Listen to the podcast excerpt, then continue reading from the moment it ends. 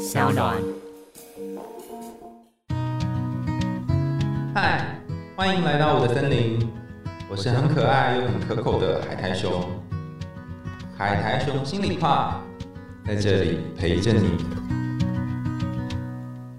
各位听众朋友，大家好，欢迎回到海苔熊心里话，我是海苔熊。接下来一直到三级解除的日子呢，除了二跟五我们定期的更新之外，每天也会陪伴大家用这个熊熊小语讲一些有关于心理学的东西，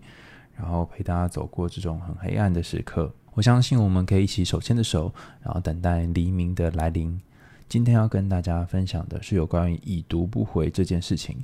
由于因为防疫的关系啊，现在很多情侣都变成远距恋爱哈。虽然住在同一个城市，或者是都住在台湾，可是因为防疫，所以没有办法见面，然后常常会得可能看对方的讯息，然后猜测对方现在在做什么。那也导致很多情侣出门约会的时间变少，大部分只能靠社交软体沟通。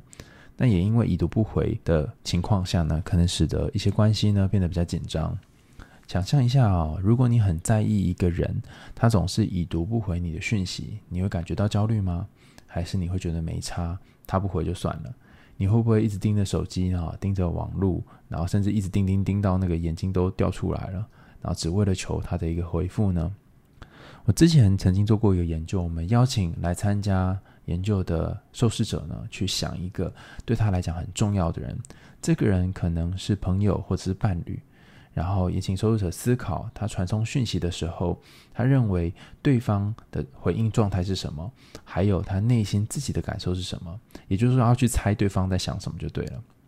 结果发现一件事情哈，如果你越经常觉得对方是故意已读不回你的话，那当他已读你的时候呢，你的焦虑会越明显。意思是说。他常常已读不回你嘛，哈，然后他他又已读不回的时候，你会觉得更紧张、更焦虑。另外一个情形是，如果你们两个人的关系不好，哈，刚刚讲这个已读不回的效果会更加明显。那时候我们做的研究大概就得到这两个后果，就是牵涉到你们两个关系状态有关哈。为什么已读不回这件事情会影响伴侣这么多呢？哈，我当时就一直在思考这个问题，就发现一件事哈，就发现哎，原来呢，过去其实有一个很经典研究叫做操作制约的研究，呃，有处理过类似的问题。那它的方式并不是用简讯已读不回的方式，它是用老鼠来做的哈。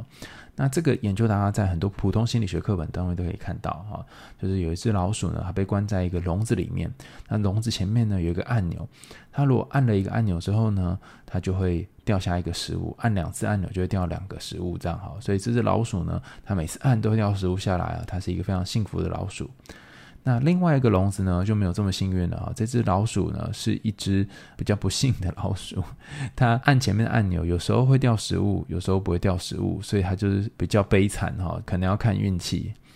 那我想要问大家一个问题哈，大家觉得第一只老鼠每次按都会掉食物的老鼠，它会比较拼命的按前面那根按钮呢，还是有时候会掉，有时候不会掉的？另外第二只老鼠，它会比较拼命按前面按钮呢？那每一次我去询问大家这个问题的时候，大家都给我的答案是说，当然是那个第二只老鼠哈，就是有时候掉，有时候不会掉的这只老鼠。那为什么呢？哈，因为它无法预测对方会不会回讯息。那这个无法预测、不可控制感，会让他很拼命的、很努力的想要去抓住一点点什么。那实际上已读不回就是同样的状况哈，就是倘若你跟对方的相处已经到一种你无法预测他会怎么回你，甚至在这段关系里面你经常有不安的感觉的时候，你可能就没有办法信任对方会回复你，而这个不信任感就会加剧你的不安行为，让你不断的去按前面的那个杆子或是按钮，希望他能够回应你，他能够给你一些答案。可是你越去做这件事情，反而让两个人之间的关系越焦虑越紧张。所以回到一开始的问题哈，如果你希望对方能够回复你，有没有可能用一些方式可以让这个关系变得比较稳定呢？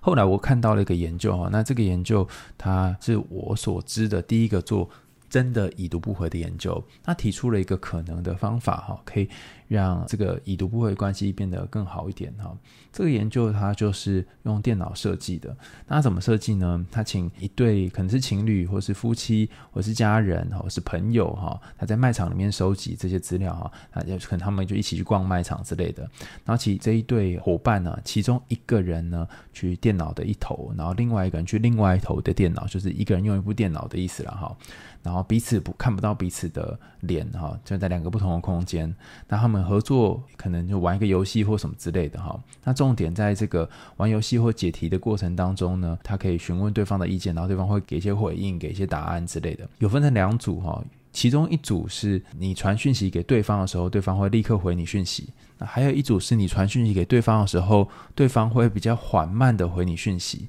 那这个缓慢是怎么制造呢？他们的电脑设计一个程式会延迟一秒钟之类的。那你会说一秒钟还好吗？对，没有。你真的在线上做这个很高压力的测试的这个游戏的时候，你就觉得一秒钟都超级久的哈。实际上，真正在这个电脑另外一头的，并不是你的伙伴哦。他们在真正操作实验的时候，电脑另外一头是他的一个同谋，实验同谋。也就是说，你收到回复讯息其实都是假的。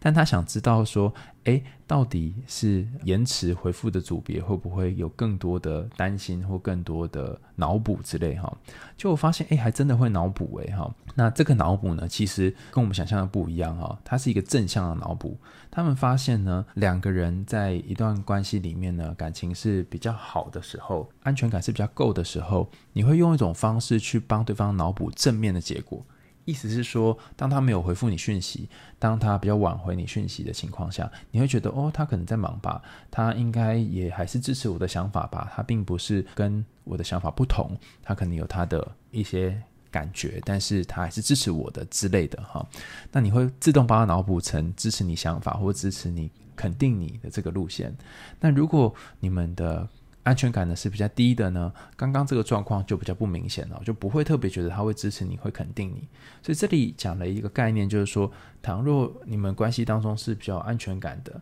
你就比较容易帮对方做一个正向的思考，或是往正面的方式去调整你们之间的对彼此的认知。这意思也是说。其实安全感这件事情重重要点在于你，它可以透过任何的活动，或是任何日常生活当中互动当中去展现出来。展现在哪里呢？展现你愿不愿意信任彼此是比较正面的方式来面对这个关系，而不是只想到负面的糟糕的结果。那从这一次的这个研究当中，我们就可以发现，诶，原来安全感高的人会自动帮对方脑补。那意思是什么呢？回到我们一开始谈的已读不回的主题当中。有时候，当对方没有回复你讯息，或当对方他比较延迟的、比较晚的回复你讯息的时候，你有没有可能也帮对方做个正面的脑补呢？比方说，诶，他可能在忙啊，或是他有其他事情啊，哈，他不一定是劈腿啊，或者找别人啊什么之类的。你有没有可能可以用正面方式去解释呢？当你可以用比较正面方式解释，而不是紧紧的去抓住这段关系的时候，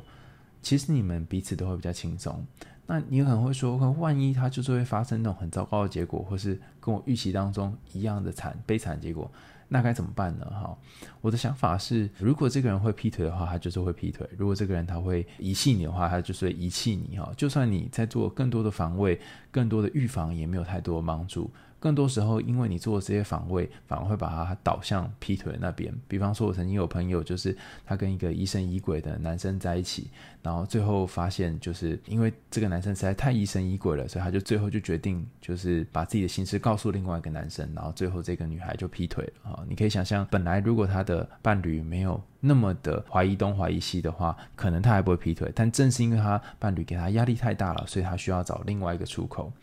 所以。怀疑这件事情，我相信在感情里面，很多时候我们是要找回某种控制感，就某种掌控感。可是你也可能要想一想，你可能到最后找回的并不是控制感，而是失去了这段感情真实的部分，然后让彼此都变得非常紧张。我觉得不管你们两个人的关系好不好，已读不回对于一个人的心情或者这段关系哈，都是一个负面效果。当然，已读这件事情对于两个人内心可能产生的不安，也可能反映出你们心中的关系里面本来就存在的一些问题哈。所以重点并不是对方有没有已读你，而是这个关系里面是不是有一些你们没有解决的不安，然后正在当中酝酿。所以我觉得。在疫情蔓延的时候呢，我们应该更小心谨慎的使用社交软体。当然，也有很多人发现，就是诶，这个因为疫情的情况底下，然后发展了各种不同的互动跟沟通方法。我会看到有一些伙伴哈，有一些伴侣，他们会开始用视讯，然后。互相玩那个视讯里面的滤镜，可以变成小猪啊，变成兔子啊什么的，其实还蛮可爱的，变成是一种新的互动方式。那如果你很在意这个已读不回的状况，你们可以设定在每一天的晚上，或是每几天的晚上呢，给自己一点点两个人可以视讯的时间。那由于这个视讯时间可能是十分钟，可能是十五分钟，那这个时间是你们没有办法做别的事的，就只能看着彼此。那这个看着彼此的过程，或许就可以减少一些这个已读不回的不安，至少。你们会及时的回复对方讯息。有些视讯的工具呢，它是可以两个人一起用头啊打乒乓球，或是用眼睛呢来接触某个呃篮球之类哈，大家可以一起玩这些游戏。那它有点像是两个人共同去营造一个欢乐的感觉哈。多用这些社交媒体，那尤其是及时的啊、立刻的线上的这种功能呢，来缔造彼此的互动，那减少。每一次都需要等待对方讯息的时候，那或许你会觉得这个不安稍稍的受到一点调整。当然，我觉得最重要的是，还是需要先安抚你心中那个不安的感受。那至于要怎么安抚这些不安的感受呢？我们前几集的熊熊小雨有提到不同的方法。当你先把自己安顿下来之后呢，你的关系也才能够更平稳一些。今天的海苔中心里话我们就到这里喽哈，感谢你收听我们的熊熊小雨，也欢迎大家在 Apple Podcast 或其他留言管道告诉我们你听完故事的想法，我都会去看大家的留言哦哈，你们有些建议我都会虚心的接受，然后来再做后续的改进。感谢大家一直以来的支持，也欢迎你们透过 Sound 这个平台赞助我们家猫咪罐头喽。我们今天节目就到这里喽，我们下次见，拜拜。